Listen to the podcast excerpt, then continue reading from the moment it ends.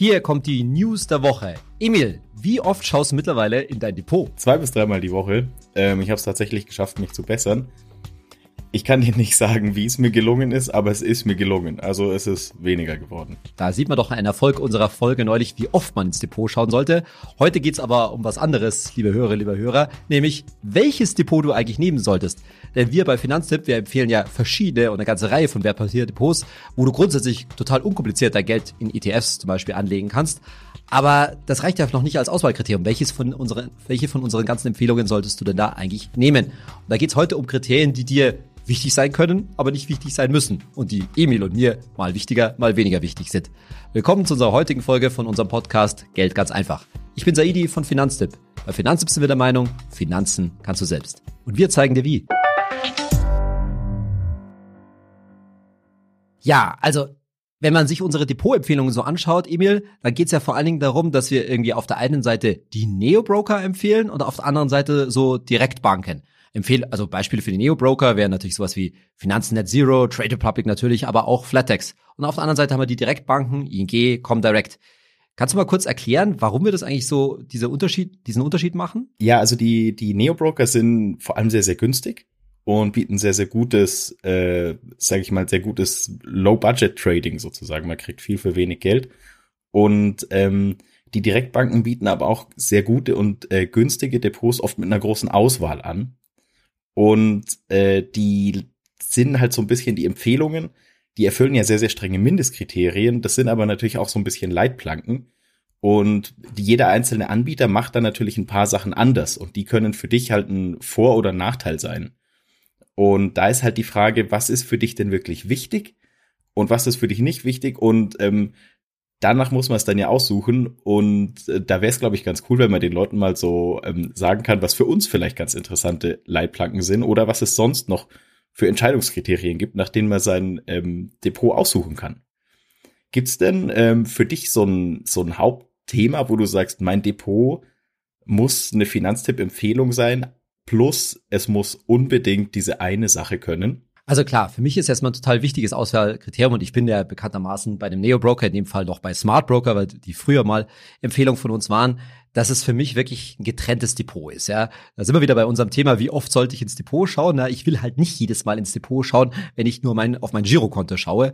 Und deswegen habe ich halt dann ein gesondertes äh, Depot und da bietet sich dann natürlich so ein Neo-Broker an. Während hingegen bei einer Direktbank hast du halt irgendwie alles unter einem Dach. Das ist durchaus bequem hast vielleicht auch ein bisschen besseren Service, nicht in allen Fällen und so weiter. Aber es hat halt auch den, den, äh, den Zweck, naja, aufs Girokonto schaust du wahrscheinlich dann schon ein bisschen mal öfter, als du ins Depot schauen solltest. Und deswegen äh, finde ich es immer ganz, finde ich persönlich immer ganz gut, das Depot und dann wahrscheinlich bei einem Neo-Broker getrennt zu haben. Aber es gibt tatsächlich noch ein anderes Thema.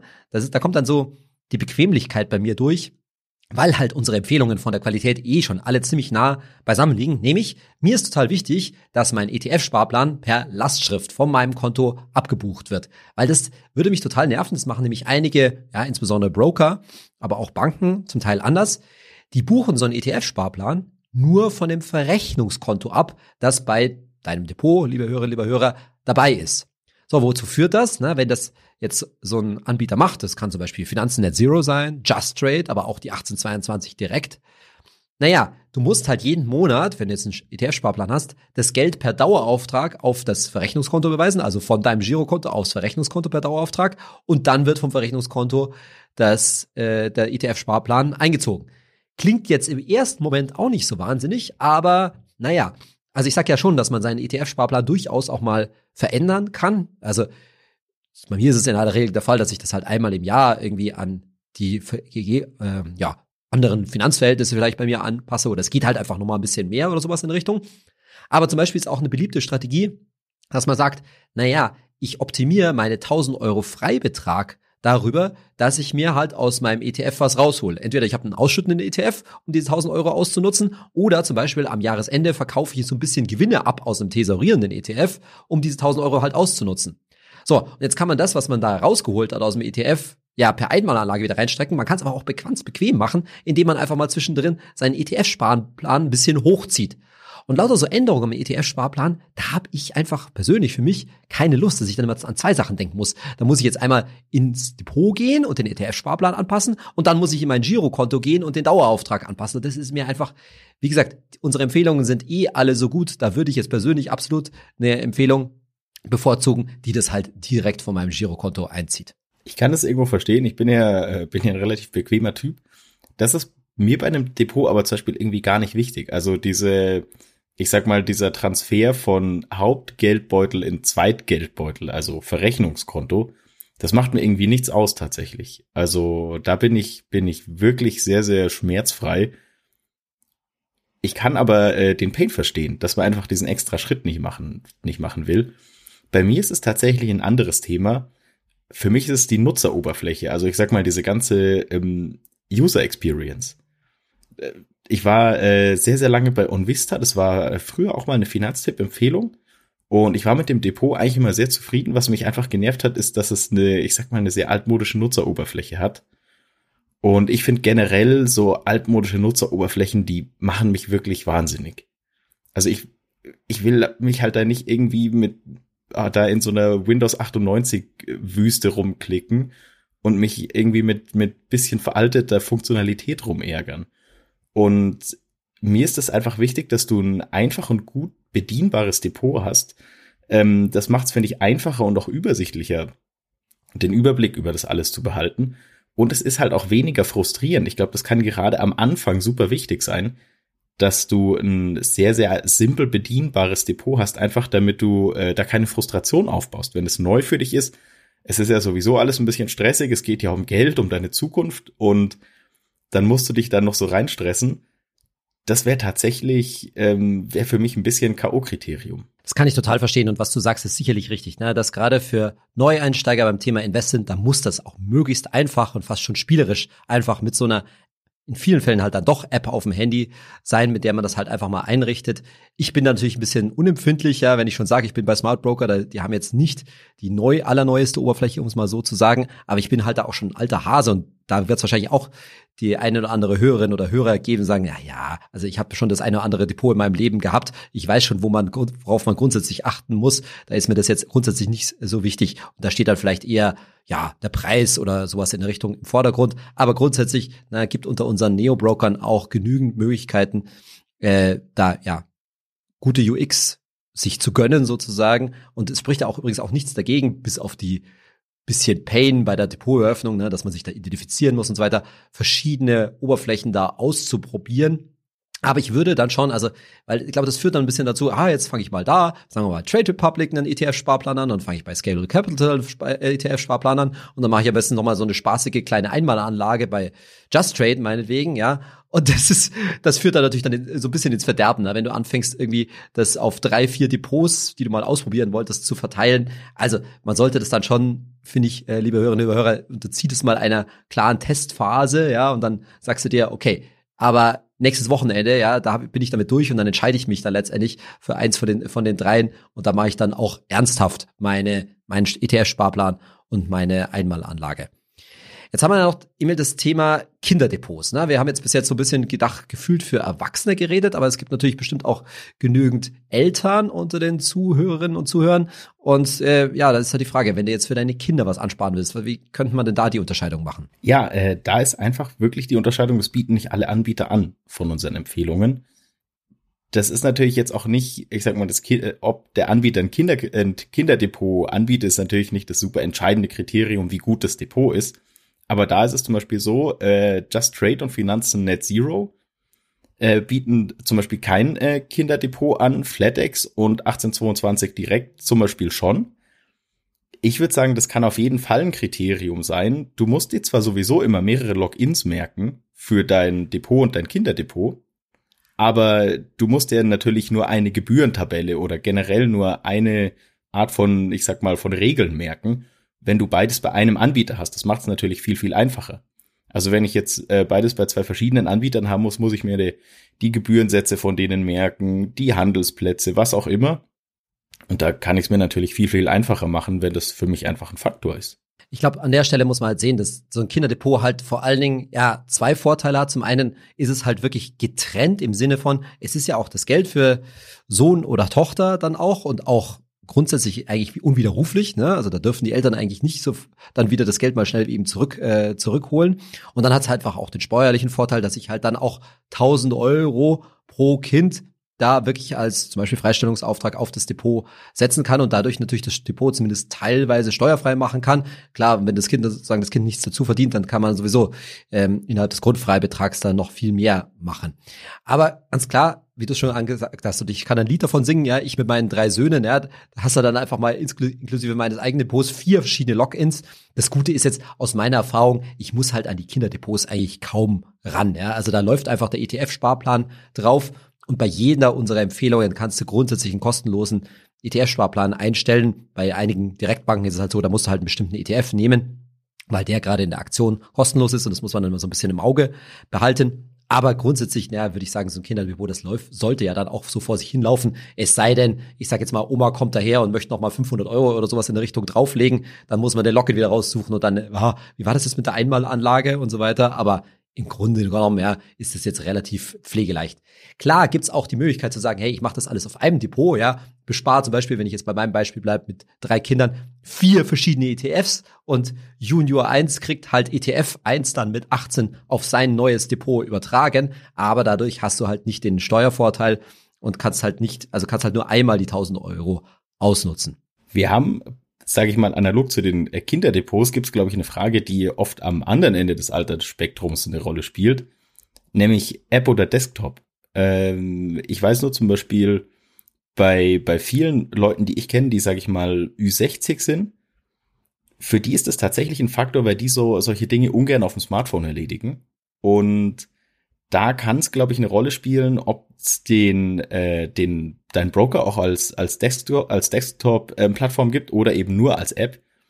Aber so wie ich das sehe, wie sieht das aus, Saidi? Das ist, glaube ich, gar kein richtiges Unterscheidungskriterium mehr. Ich glaube, jede von unseren Empfehlungen hat inzwischen auch eine, Des eine Desktop-Oberfläche. Ja, genau so ist es. Ne? Und das ist auch mittlerweile einfach kein Unterscheidungskriterium mehr, weil da hat man doch gemerkt, ich glaube, dass auch nicht nur, also zu allem, ja, ältere Leute das gerne am Desktop machen, aber ich sehe da auch so ein bisschen die, der Punkt drin, dass gerade so die größeren Geschichten, ja, also wenn es irgendwie gefühlt um viel Geld geht, das machen die Leute dann vielleicht schon irgendwie am Desktop, weil da wollen sie dann vielleicht doch noch mal nebeneinander vergleichen und sowas in der Richtung. Und natürlich gibt's dann auch die ja mehr oder weniger, sagen wir mal, semi-professionellen Trader, die vielleicht auch öfter und länger am Schirm und so weiter sitzen und das übers, äh, über den Desktop dann auch machen wollen, anstatt über, übers Handy. Also das ist nicht mehr wirklich ein Kriterium und da auch meine ganz klare Botschaft, ja, liebe Hörerinnen, liebe Hörer, wenn du jetzt denkst, so jemand wie Trade Republic oder Scalable und so weiter, ja, ja, die sind jetzt irgendwie als App groß geworden, kann ich die jetzt irgendwie ordentlich da am Desktop benutzen? Das ist ja irgendwie keine Bank.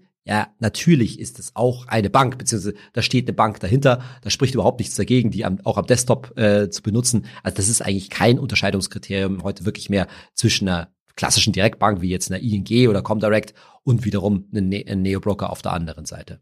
Und man hat natürlich den Vorteil, wenn es einem wie mir geht und man zu oft ins Depot schaut, macht es das vielleicht ein bisschen schwieriger reinzuschauen. Absolut, da ist natürlich immer die Verlockung gegeben, ne? also mal schnell die Desktop, äh, die Handy-App aufzumachen und sich dann womöglich von irgendwelchen Kursen verleiten äh, zu lassen. Also da muss man sich auch ein bisschen selbst reflektieren. Das hat man ja in der, in der Folge schon, ja, liebe Hörerinnen, liebe Hörer. Wenn du da einfach zu anfällig dafür bist, ja, am Ende brauchst du denn die App wirklich, ja, kann man einfach auch mal die App deinstallieren und auf den Desktop-Login zurückgreifen. Jetzt haben wir ja noch ein wichtiges Thema. Sagen wir mal, ich habe das, ähm, ich habe mich eigentlich schon entschieden bei mir ist es budgetmäßig aber relativ knapp. Es gibt ja Mindestsparplanraten, die ich investieren muss. Würdest du sagen, das ist ein absolut entscheidendes Kriterium? Also ich würde sagen, es ist nur dann ein entscheidendes Kriterium, wenn ich jetzt ohne das nicht anfangen würde, ja.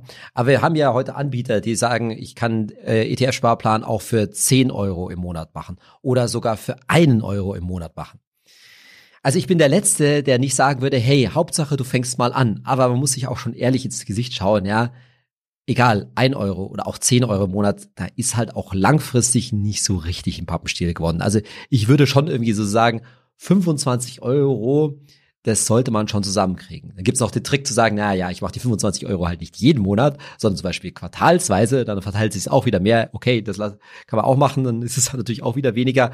Aber auch, ja, liebe Hörer, liebe Hörer, wenn du jetzt Studentin bist, ja, Auszubildender, wie auch immer, ja, 25 Euro, gehen die nicht wirklich doch, ja, das ist so einmal Essen, auch nicht alles allzu groß essen, ja, im, im Monat.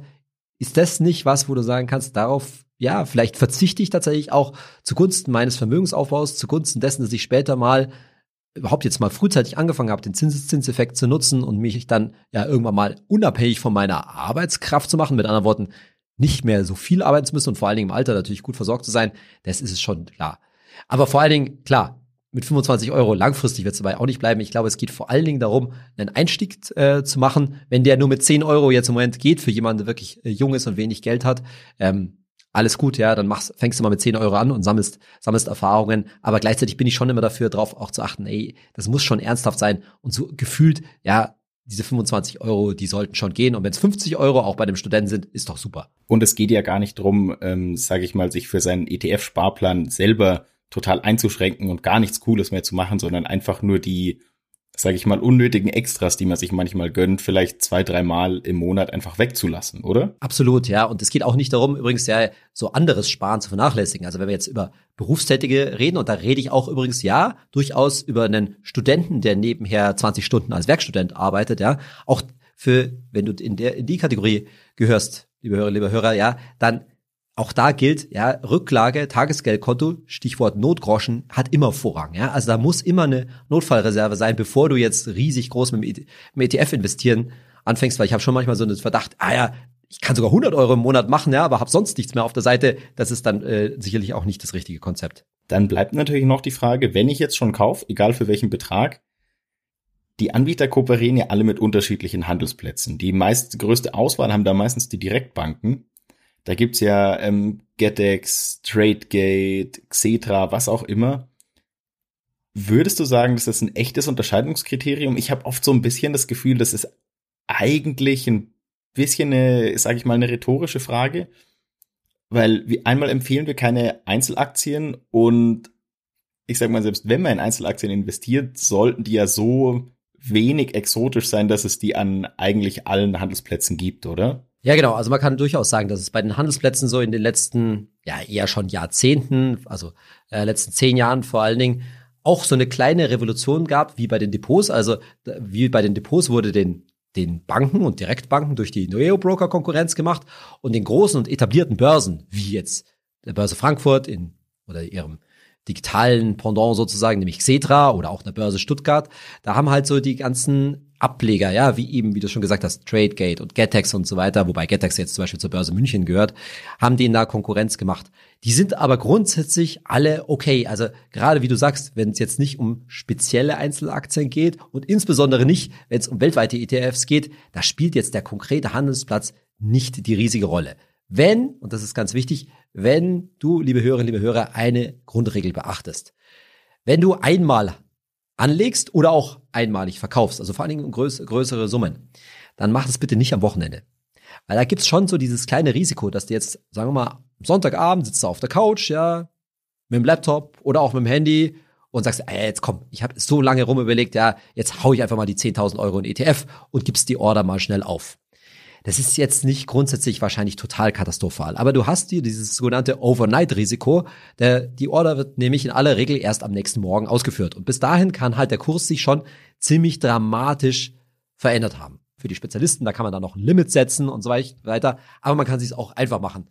Wenn es schon so einfach geht, übers Handy oder auch über den Desktop, wo du Login hast und so weiter, dann kannst du damit auch warten, bis es Montagvormittag ist, ja, oder halt überhaupt untertags zu den normalen Börsenöffnungszeiten, weil wenn die Börse Frankfurt, Xetra, geöffnet hat, dann gilt, dass auch so ein komischer Handelsplatz, wie jetzt mal Getex oder die L&S Exchange, die jetzt zum Beispiel bei Trade Republic gilt, dass die mindestens genauso gute Kurse bieten muss wie die Börse Frankfurt, also im Na äh, namentlich Xetra. Das heißt, da zahle ich auf gar keinen Fall drauf. Und nach meiner Erfahrung ist es sowieso so, dass diese alternativen Handelsplätze in den meisten Fällen etwas geringfügig günstige Kurse in den meisten Fällen als Xetra anbieten. Also nochmal, wann solltest du einmalig anlegen, beziehungsweise natürlich verkaufen, ja, unter der, unter der Woche, untertags, wenn die Börse geöffnet hat, da ist einfach mehr Konkurrenz, könnte man sagen, gleichzeitig unterwegs. Und da liegen die Kurse sehr viel enger beisammen. Sonst hast du ein bisschen das Risiko, dass du einen schlechten Kurs, äh, ähm, also zu teuer einkaufst, beziehungsweise zu billig verkaufst. Und das, das muss ja nicht sein. Bei ETF-Sparplänen gibt es das Problem übrigens nicht, ja. Die werden ja vollautomatisch ausgeführt und da machen die Anbieter das, das haben wir auch bei Finanzen bei uns mal angeschaut, schon so, dass man da zumindest im Durchschnitt keine schlechten Kurse kassiert. Und bei den Direktbanken habe ich ja meistens die Wahl, also ich bin ja nicht äh, gebunden an einen einzelnen Handelsplatz wie bei vielen Neo-Brokern. Da nehme ich im Zweifelsfall einfach den billigsten, oder? Richtig, genau. Also wenn ich jetzt kaufen möchte, dann nehme ich den billigsten, da kann ich ja die Kurse vergleichen. Da spielt es auch kein, äh, in der Regel keine Rolle. Das Einzige ist, manche Börsen, wie auch Xetra, die verlagen halt dann nochmal ein Zusatzentgelt, ein Börsenplatzentgelt. Da muss ich drauf äh, gefasst sein. Das ist halt dann das, das Thema, dass ich halt zum Beispiel bei einer Direktbank tendenziell etwas ja, höhere Gebühren bezahle als im Vergleich zu einem Neo-Broker. Dafür habe ich halt diese Auswahl. Bloß da sagen wir halt, naja, für so einen Standard-Welt-ETF, mit den du besparst oder wo du einmalig anlegst, da brauchst du diese Auswahl eigentlich gar nicht. Da muss man dann ein bisschen drauf achten, dass man einen günstigen Pla äh, Börsenplatz erwischt. Auch da ist es so, dass natürlich in den meisten, äh, meisten Fällen diese ganzen alternativen Börsenplätze TradeGate, Handelsplätze, Getex und so weiter angeboten werden. Da kann ich schon mal vergleichen. Und dann gibt's noch den sogenannten Direkthandel, dass ich nämlich meinen ETF oder auch eine Aktie zum Beispiel direkt von einer Bank kaufe, zum Beispiel von der Bader Bank. Da kann ich also auch die, die Preise vergleichen. Das ist in vielen Fällen, ist dieser sogenannte Direkthandel tatsächlich günstiger als die normalen Börsen, weil die etwas bessere Kurse bieten, weil oft die Gebühren nicht so gut äh, so hoch sind. Da muss ich mich also ein bisschen schlau machen. Da sieht man schon, ja, manchmal ist so eine Direktbank, obwohl man jetzt den großen Namen natürlich kennt und man vielleicht auch sein Girokonto hat, so ein Ticken, ein Ticken schwieriger zu handeln als so ein Neo-Broker, wo ich eh weiß, dass meine Gebühr 0 Euro, 1 Euro oder wie auch immer beträgt und ich mir den Handelsplatz auch gar nicht ausruhen kann und in dem Sinne auch nichts falsch machen kann, in Anführungszeichen. Und übrigens, ob man jetzt, ich sage jetzt irgendwas, 1 Euro, 6,90 Euro oder auch 10,90 Euro bezahlt an Handelsgebühr, ne, an Gebühr für einen Kauf. Naja, wenn es um ETFs geht, du legst das Geld doch hoffentlich auf 15 Jahre oder vielleicht auch auf 30 Jahre an. Das ist, sind die paar Euro an Kauf- oder Verkaufsgebühren am Ende total wurscht.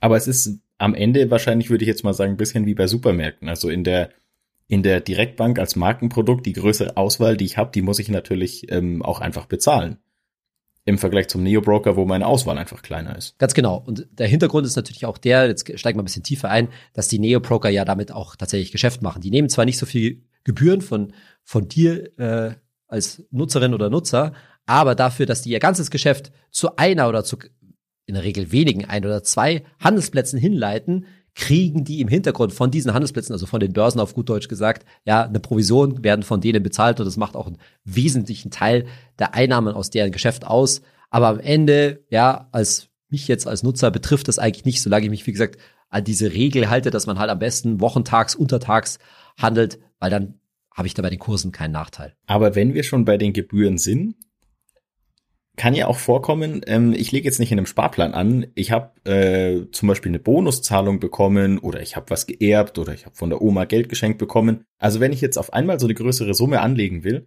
äh, dann werden natürlich Gebühren fällig. Das kann natürlich was ausmachen. Und da sind, wenn ich das richtig im Kopf habe, die Direktbanken auch oft teurer. Ja, absolut. Also zum Beispiel die ING verlangt jetzt bei 2000 Euro 9,90 Euro und bei 5000 Euro, wenn ich die anlege, 17,40 Euro. Wenn ich jetzt damit vergleiche, zum Beispiel Just Trade, da wird das nichts kosten, 0 Euro, und bei Trade Republic die berühmten generellen 1 Euro. Das macht natürlich schon einen Unterschied. Und das ist natürlich, weiß ich ganz genau, für viele Leute ein Auswahlkriterium für die ne-, Neo-Broker, spricht auch nichts dagegen. Wie gesagt, wer bei der Direktbank bleibt, der, wie du gerade schon gesagt hast, der zahlt halt für seine Bequemlichkeit ein Stück weit und auch für die bessere Auswahl. Wahrscheinlich würden die auch sagen, für einen besseren Service, ähm, entsprechende Gebühren. Klar, kann man da Geld sparen, ich hoffe ja mal, dass die Leute nicht dauernd hin und her traden, weil dann wären es schon irgendwann ordentliche Gebühren. Und wenn man eben nicht oft tradet, dann nochmal, ja, ob ich jetzt 1 Euro bezahle oder sogar 17,40 Euro, klar, man kann man sich jetzt über 16 Euro Gebühren ärgern, würde ich wahrscheinlich selber persönlich auch. Aber man muss halt auch sehen, naja, dafür, dass es am Ende nach 15, 25 Jahren Tausende von Euro ausmacht, ob dein ETF irgendwie 0,5 Euro, 0,5 Prozent pro Jahr besser gelaufen ist oder schlecht gelaufen ist, da spielen die Gebühren nicht so die Riesenrolle. Ist halt wieder so eine persönliche Entscheidung. Mich würde es total ärgern, muss ich persönlich sagen, ähm, wenn ich dann mir wieder denke, ah, oh, jetzt habe ich hier 17,40 Euro verschenkt, sozusagen, im Vergleich zu den 0 Euro oder auch im Vergleich zu dem einen Euro 16,40 Euro. Aber wenn einem das die Bequemlichkeit wert ist, dann äh, ist das ja eine absolut gesunde Entscheidung. Also ich finde, im Zweifelsfall kommt der Stress immer vor Geld, vor allem bei, ich sag mal, wir sind ja da im Promille niedrigen Prozentbereich, je nachdem. Da sollte man sich, glaube ich, äh, nicht verrückt machen. Sehe ich auch so. Und das Einzige, wo man aufpassen muss, und das ist bei unseren Empfehlungen von Finanztipp nicht der Fall, falls jemand da draußen ein Depot hat, wo prozentuale Gebühren erhoben werden, da würde ich sehr aufpassen, weil das kann dann schon richtig ins Geld gehen. Also wenn man sagt, okay, ey, das kostet jetzt zum Beispiel immer, ich sage jetzt irgendwas 0,2 Prozent, das klingt jetzt erstmal nicht viel, ja, aber später mal, wenn man mit ordentlichen Summen handelt, ja, wenn man, du hast von vorhin von Erbschaft geredet, wenn man eine ordentliche Summe reinquetscht, äh, dann sind bei so prozentualen Depotgebühren oder überhaupt Transaktionsgebühren, Ordergebühren, da geht's dann schon richtig ins Geld, ja, dann kann man dann vielleicht auch mal, wenn es was grö äh, größer ist, ist ordentliche Summen bezahlen und das macht sich dann schon bemerkbar. Das heißt, immer diese prozentualen Summen. Das gilt übrigens, ne, das ist bei Ordergebühren so, das gilt auch bei Fondsgebühren so, ja, das ist eigentlich das, was mit der, auf die Dauer richtig ins Geld geht. Jetzt haben wir über, über viele Sachen gesprochen, die so ein, ich sag mal, ein Kriterium dafür sein können. Was für mich so ein, ich sag mal, das ist kein, ist keine Entscheidungsfrage für mich, was ich einfach nie machen würde. Es gibt ja inzwischen, und da gab es auch einen sehr, sehr großen Run drauf, Zinsen auf Verrechnungskonten. Ich kann quasi, ich park Geld auf meinem Verrechnungskonto und ähm, dann bekomme ich da tatsächlich auch eigentlich sehr, sehr ordentliche Tagesgeldzinsen drauf. Da ist ja immer so die Frage, ist das jetzt ein Pro? Ist mir das egal? Ich würde ja sagen, das, das ist natürlich ein Pro für sehr bequeme. Du brauchst kein eigenes Tagesgeldkonto und kannst da dein Geld parken und Zinsen kassieren. Mir wäre aber die Versuchung zu groß, wenn das so nah bei meinem, äh, bei meinem Trade-Kapital liegt. Wie siehst du das? Ist das ein Entscheidungskriterium oder sollte man sich da vorher drüber Gedanken machen? Also ich würde sagen, es sollte kein Entscheidungskriterium sein. Ne? Also ich würde mich jetzt nicht für ein Depot entscheiden, nur weil die jetzt zwei oder 2,3 Prozent oder was es auch in Zukunft immer sein werden, an Zinsen auf dem Verrechnungskonto haben. Das ist ein nettes Plus, wie du es gerade auch gesagt hast, ja. Das kann mal ein bisschen was helfen. Aber ich würde, und das ist ganz klar Teil von meinem Vier-Töpfe-Prinzip, jetzt das große Tagesgeldkonto oder Notgroschen liegt, wo der die, die Summe fürs nächste Auto, wie auch immer, liegt, ja, das würde ich immer, wie du gerade schon angedeutet hast, vom Depot getrennt halten. Und da macht, sind jetzt auch die Unterschiede übrigens nicht, nicht groß, ja. Also wenn du jetzt eine gute Tagesgeldempfehlung von Finanztipp nimmst, ja, da kannst du oftmals mehr Zinsen kassieren oder manchmal mehr Zinsen kassieren als jetzt bei den Neo-Brokern. Andererseits, wenn dir das jetzt einfach halt nur mal bewusst zu doof ist, auf gut Deutsch gesagt, ja, und du willst das einfach beisammen haben, dann spricht da jetzt grundsätzlich auch nichts äh, dagegen. Namentlich haben wir ja auch schon mal bei Finanztipp berichtet, ja, bei Trade Republic musst du ein bisschen aufpassen, wo dein Verrechnungskonto tatsächlich liegt, denn ein Teil der Verrechnungskonten liegt in Irland, ja, und Irland hat jetzt okayische Einlagensicherung, ja, für so ein Verrechnungskonto, aber jetzt nicht die beste, da würden wir sagen, lieber nicht die großen Geldsummen halten. Aber solange das in Deutschland liegt, ja, bei einer Solaris oder sowas in der Richtung, braucht man sich da jetzt auch keine Sorgen machen. Die Frage ist natürlich, wie du schon angedeutet hast, wie wirkt sich das auf mein Investmentverhalten aus? A, bin ich dann geneigt, auf einmal was vom meinem Notgroschen auf eine ETF zu schieben. Das sollte natürlich auf gar keinen Fall passieren. Und umgekehrt, glaube ich, kann auch das Umgekehrte passieren. Ah ja, jetzt habe ich das Geld mal hier auf dem Verrechnungskonto bei zwei Prozent Zinsen geparkt aber so richtig investieren, ans Investieren traue ich mich nicht ran, jetzt lasse ich es da weiter versauern. Das soll natürlich auch nicht der Fall sein. Da geht es wieder um unser altes Thema, einen Plan haben, ja, ganz klar sich selber, die selber die Entscheidung treffen, wie viel Prozent will ich in Aktien anlegen, wie viel Prozent will ich sicher zum Beispiel auf ein Tagesgeld an, anlegen. Und das sollte man dann auch so durchführen, ganz unabhängig davon, ja, wie viel Zinsen es jetzt auf dem einen oder auf dem anderen gibt. Und dann haben wir, last but not least, für mich ein absolutes ähm, K.O.-Kriterium und vielleicht auch, liebe Hörerinnen, lieber Hörer, für dich, wenn du ein, sag ich mal, bisschen erfahrenere Anleger, eine erfahrenere Anlegerin bist mit einem bisschen gewachsenen Portfolio und du möchtest jetzt wechseln, ist natürlich der Depotübertrag. Also sagen wir mal, ich habe mich entschieden, so wie in meinem Fall, weil ich keinen Bock mehr auf die Benutzeroberfläche habe. Jetzt habe ich da mein neues Depot gefunden. Wegübertragen kann ich mein Zeug ja immer aus meinem alten Depot. Die Frage ist aber, kann ich auch alles in mein neues hin übertragen? Und da kann es ja tatsächlich manchmal Probleme geben.